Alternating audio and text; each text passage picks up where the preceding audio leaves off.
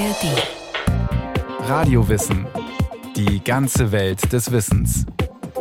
Ein Podcast von Bayern 2 in der ARD Audiothek.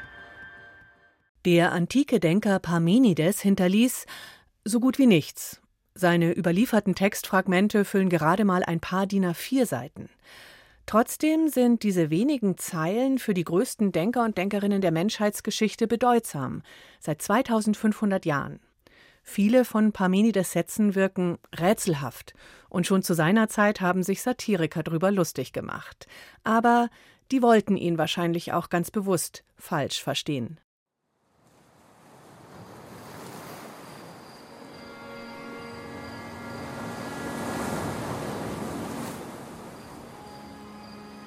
Elea, südlich von Neapel.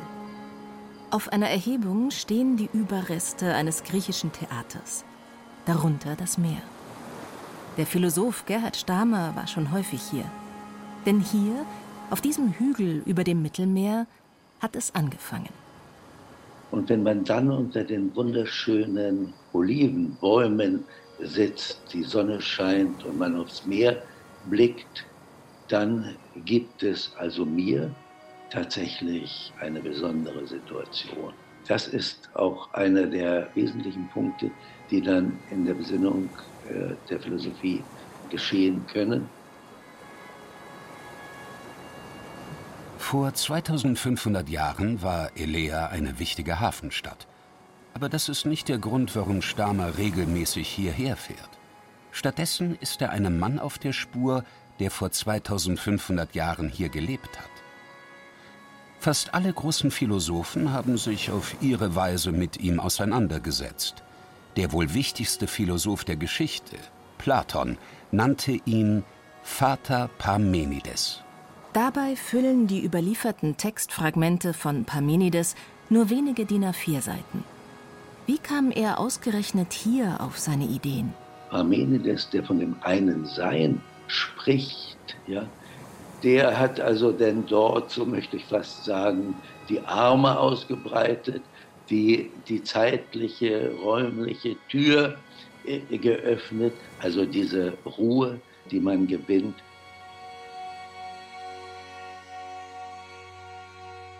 Parmenides steht am Anfang dessen, was wir als europäische Kultur bezeichnen. Zu seiner Zeit gab es keine Geräte, um Dinge zu vermessen. Es gab auch keine umfangreichen Theorien, auf die er bauen konnte. Parmenides hatte sich, seine Gedanken und die Welt, die er auf sich wirken ließ, über die er staunte. Sie haben wahrscheinlich einfach mehr über das Einfachste nachgedacht. Und sie hatten Zeit, über die Welt nachzudenken. Bei Aristoteles heißt es ja, dass die Philosophie mit dem Müßiggang beginnt. Parmenides gehört zu den sogenannten Vorsokratikern. Wie der Begriff sagt, lebten sie vor Sokrates, mit dem eine neue Phase der Philosophie begann. Sie ebneten ihm den Weg. Und das gilt im Besonderen, wie wir noch sehen werden, für Parmenides. Von ihm überliefert sind nur einige Fragmente aus einem Lehrgedicht, der Titel Über die Natur. Es beginnt mit der Beschreibung einer Kutschenfahrt. Sie führt zu einer Göttin, die Parmenides die Wahrheit offenbart. Mit dieser Wahrheit stellt sich Parmenides konträr zu einem anderen berühmten Vorsokratiker, nämlich Heraklit. Heraklits berühmteste Aussagen sind auch heute noch sehr populär. Alles fließt. Es ist nicht möglich, zweimal in denselben Fluss zu steigen. Das leuchtet uns ein. Die Welt ist ständig in Bewegung. Es ist das, wie wir die Welt sinnlich auch heute noch wahrnehmen. Nichts ist von Dauer, alles ständig im Umbruch. Parmenides aber behauptet das Gegenteil. Das, was sich da bewegt, was wir mit unseren Sinnen wahrnehmen, ist nicht echt, alles bloßer Schein. Darum muss alles leerer Schall sein, was die Sterblichen festgelegt haben, überzeugt es sei wahr.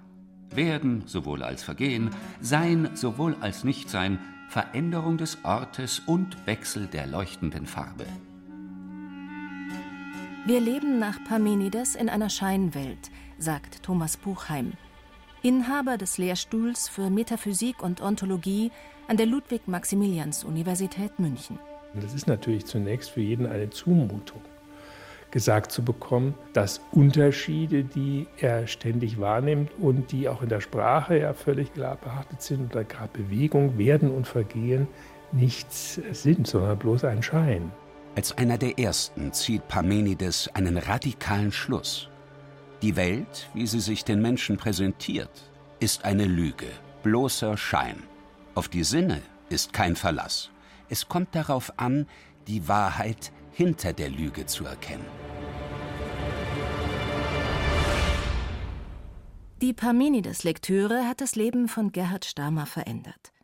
Mitte der 80er Jahre arbeitete er als Philosophiedozent. Zuvor hatte er am berühmten Frankfurter Institut für Sozialforschung unter anderem bei Theodor Adorno studiert. Aber es war so, dass ich persönlich noch gar nicht richtig wusste, was ist eigentlich meine Philosophie. Er zog sich zurück nach Sevilla und wollte dort eigentlich Platon lesen, aber dann blätterte er mehr zufällig in den Fragmenten von Parmenides. Da klickte es, ein Groschen fiel, und ich hatte etwas begriffen, was die meisten auch in der Philosophie nicht begriffen haben. Bis heute, ich habe verstanden, welche grundlegende Bedeutung das Bleibende im Wandel hat. Also, dass alles fließt, wissen wir von Heraklit und das ist auch allgemeingut und eigentlich sehr verbreitet. Aber mir wurde klar, dass Erkenntnis nur möglich ist unter Voraussetzung des Bleibenden im Wandel. Die Wirklichkeit, wie wir sie üblicherweise wahrnehmen, ist für Parmenides Beiwerk. Kann mal so oder so sein. Farben, Gerüche oder der Ort, an dem sich Dinge aktuell befinden. All diese veränderlichen Eigenschaften, die wir mit unseren Sinnen wahrnehmen. Im eigentlichen und wahren Sinne ist dagegen nur das, was sich eben nicht verändert, sondern das, was die Dinge in ihrem Kern ausmacht und immer gleich bleibt. Dieses eigentlich Seiende beschreibt er so. Ungeboren ist es, auch unvergänglich, ganz eingeboren, unerschütterlich und ohne Ende. Es war nie und es wird nicht sein, weil es zusammen nur im Jetzt vorhanden ist, als Ganzes Einheitliches, Zusammenhängendes.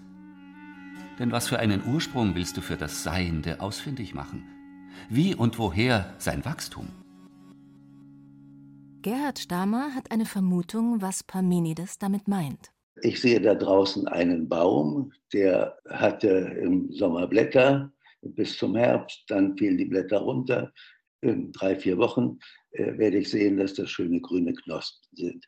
So, das findet statt mit dem Baum da draußen. Aber der Begriff Baum bekommt keine Knospen. Und jeder Begriff macht die Bewegungen des Baumes, der da draußen als lebendiges Wesen der Natur steht, nicht mit. Und so ist es mit unserer gesamten Erkenntnis. Das heißt, alle Begriffe setzen das, was wir als lebendiges, bewegtes, in der Welt sehen, fest. Man muss dazu sagen, so genau beschreibt Parmenides die Sache nicht. Er hatte noch keine so klare Vorstellung von dem, was ein Begriff ist. Diese konkrete Theorie entwickelten erst Platon und Aristoteles in der Folge. Aber mit seiner Unterscheidung zwischen dem Vergänglichen und dem Bleibenden der Dinge legt er den Grundstein hierfür. Möglicherweise war er diesem wahren Kern der Dinge schon zu seiner Zeit nicht allein auf der Spur, vermutet Gerhard Stamer jedenfalls. Interessant ist vielleicht auch, dass zu der gleichen Zeit etwa Pythagoras auf der anderen Seite des Stiefels in Italien wirkte.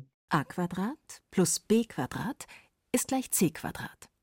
Den berühmten Satz des Pythagoras kennen auch heute noch die meisten aus dem Mathematikunterricht. Pythagoras war zur gleichen Zeit wie Parmenides und nur wenige Kilometer entfernt auf der Suche nach dem Bleibenden in den Dingen.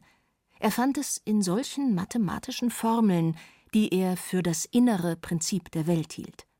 Möglicherweise war das, Was der berühmte Satz ausdrückt, schon vor Pythagoras bekannt, in Indien und Babylonien.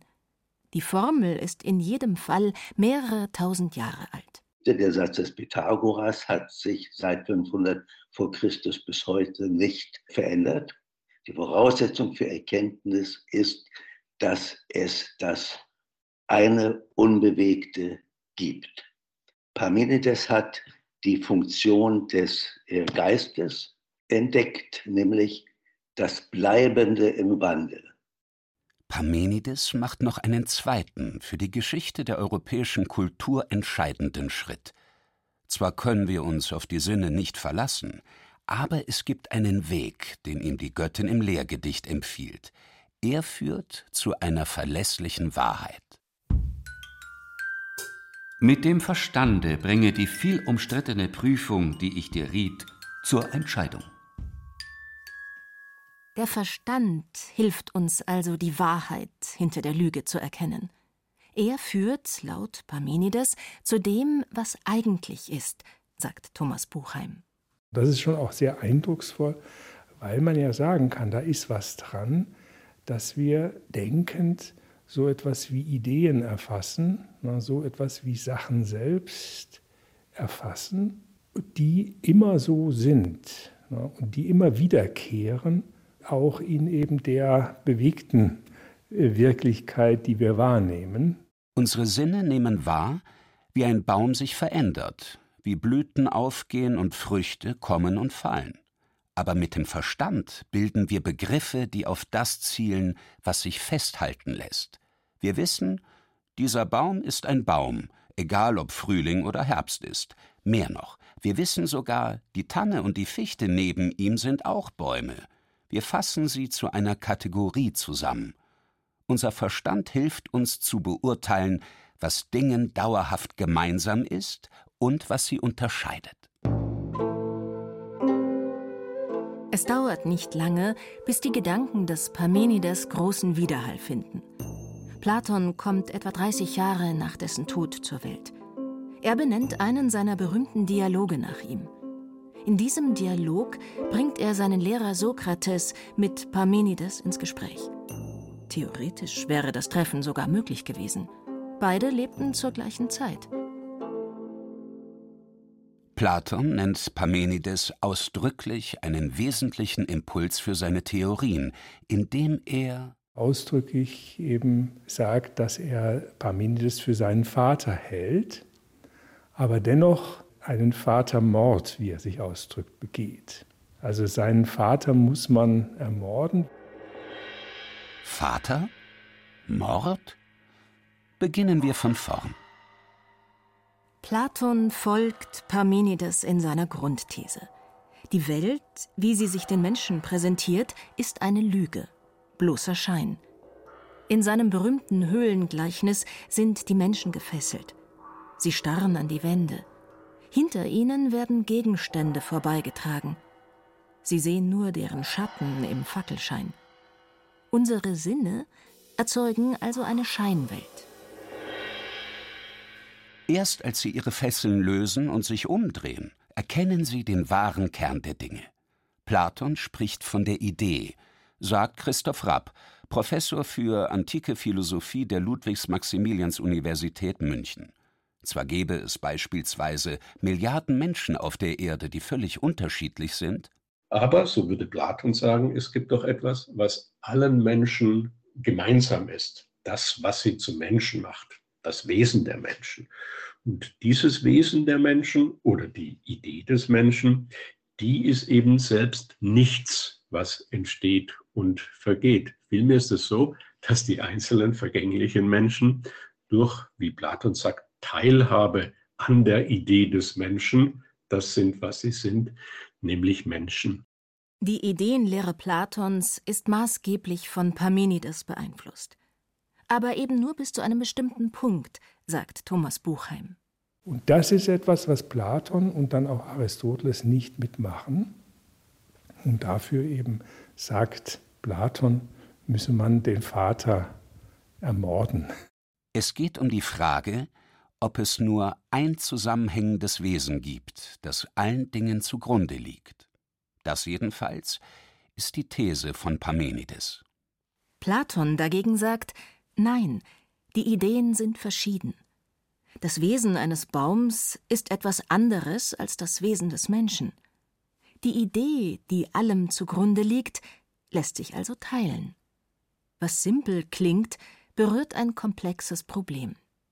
Denn damit sagt Platon auch, dass jede Bestimmung einer Idee eine Negation enthält.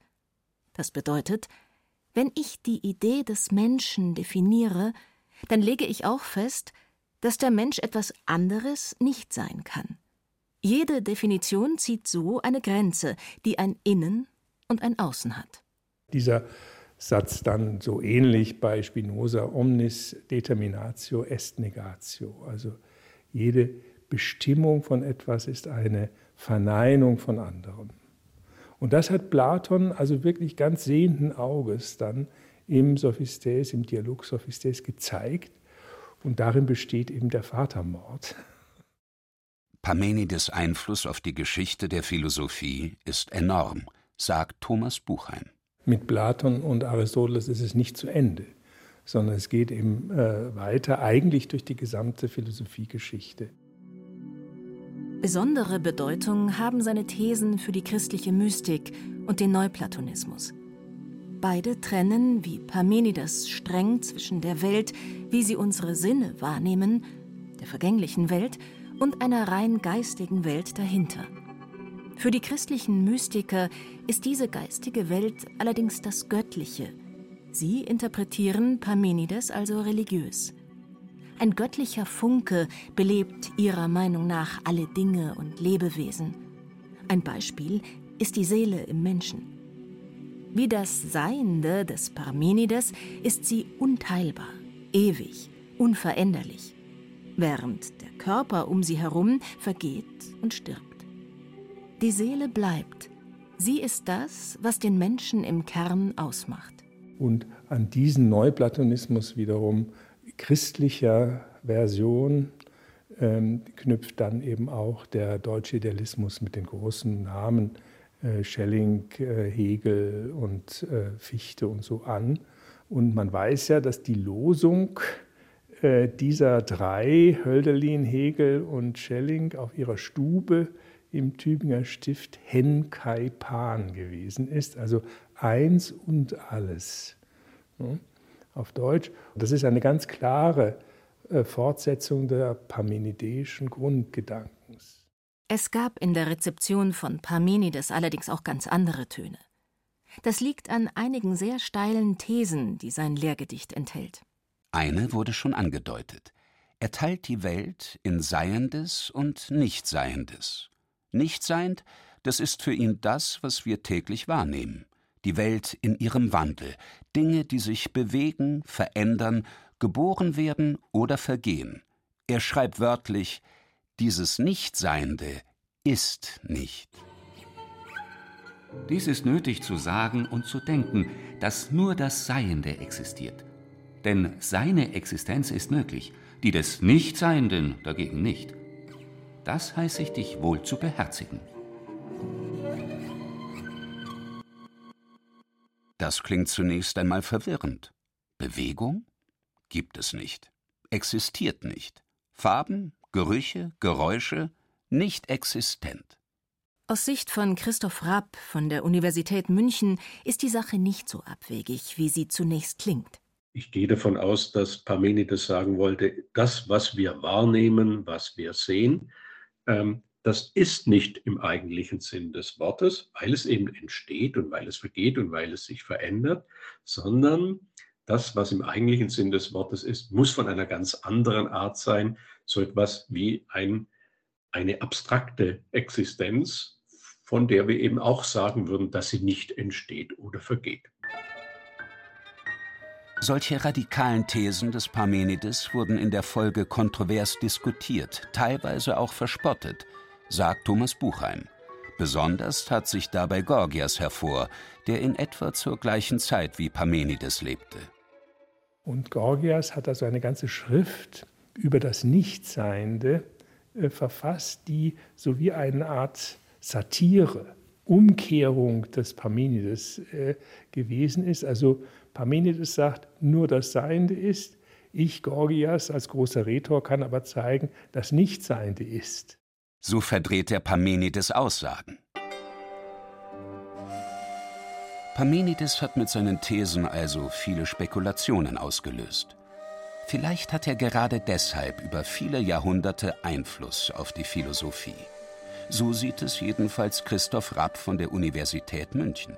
Platon hat auf ihn reagiert, Aristoteles hat auf ihn reagiert.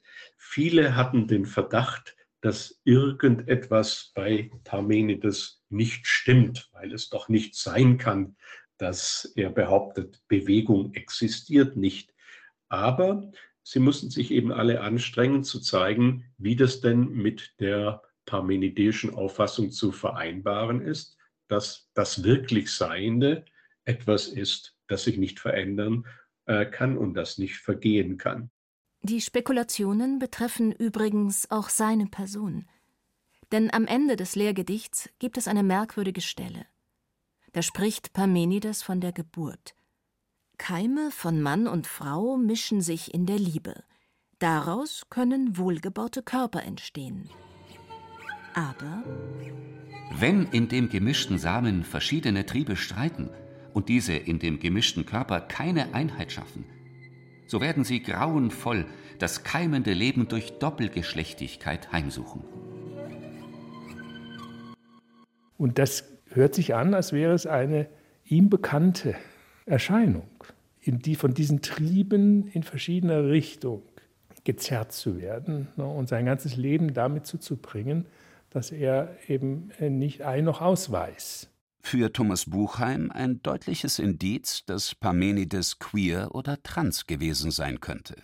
Er spricht von der verhassten Geburt und er spricht von den sich verbindenden Geschlechtsteilen ne, oder Keimen, die dann ein Leben erzeugen, wie er sich ausdrückt, in dem diverse Triebe herrschen, die es zerreißen. Seine Philosophie könnte ein Ausdruck seiner Sehnsucht nach dieser Einheit gewesen sein. Vielleicht suchte Parmenides in Wahrheit gar nicht das eine Beständige in den Dingen und der fließenden Wirklichkeit, sondern vor allem in sich selbst.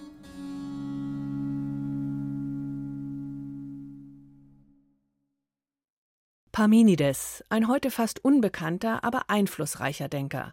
Fabian Mader über seine Wirkung in der Geschichte der Philosophie. Wenn Sie mehr Themen in dem Bereich hören wollen, in der ARD Audiothek und überall sonst, wo es Podcasts gibt, finden Sie mehr Radiowissen-Folgen, zum Beispiel auch über Aristoteles, Heraklit oder Platon, auch über neuere Denker und Denkerinnen wie Hannah Arendt oder über die Philosophie des Humanismus. Viel Spaß beim Stöbern und Hören. Hi, ich bin Shahrzad Eden Osterer und ich bin die Host von Kinder der Flucht, Frauen erzählen. In diesem Podcast erzählen vier Frauen und Mütter ihre Geschichten. Geschichten vom Aufbruch, von Flucht und dem Versuch anzukommen. Wie erklärt man zum Beispiel seinen Kindern, dass man von heute auf morgen die Heimat verlassen muss? Deshalb haben wir sofort gesagt, dass es Krieg begonnen hat. Ich habe mir Mühe gegeben, irgendwie die Kinder auch zu beruhigen. Aber trotzdem, es hat sehr schlecht geklappt. Welche Verantwortung hat man als Mutter auf der Flucht? Wenn etwas passiert von meinen Kindern, kann ich mich nicht verziehen, weil das war meine Entscheidung. Und ich stehe immer vor meinen Kindern. Die waren sauer auf mich, die wollten nicht mit mir sprechen. Auch meine Tochter und mein Sohn, die wollten nicht mit mir sprechen zwei Tage. Ne? Die haben gesagt, du, du bist nicht so einer, wieso hast du gelogen? Und was bedeutet eine Fluchtgeschichte in der Familie für die nachfolgende Generation? Ich bin das, was man ein klassischer Kriegsenkel bezeichnet. Meine Mutter ist ein Kriegskind. Wann ist das erste Mal, dass du mit der Fluchtgeschichte deiner Mutter konfrontiert wirst? Ununterbrochen. Wir möchten das Thema Flucht aus mehreren Perspektiven betrachten, vor allem aber aus einer weiblichen Perspektive. Es geht darum, welchen besonderen Gefahren Frauen und Kinder auf der Flucht ausgesetzt sind und wie eine Flucht das Leben verändert, auch über mehrere Generationen hinweg.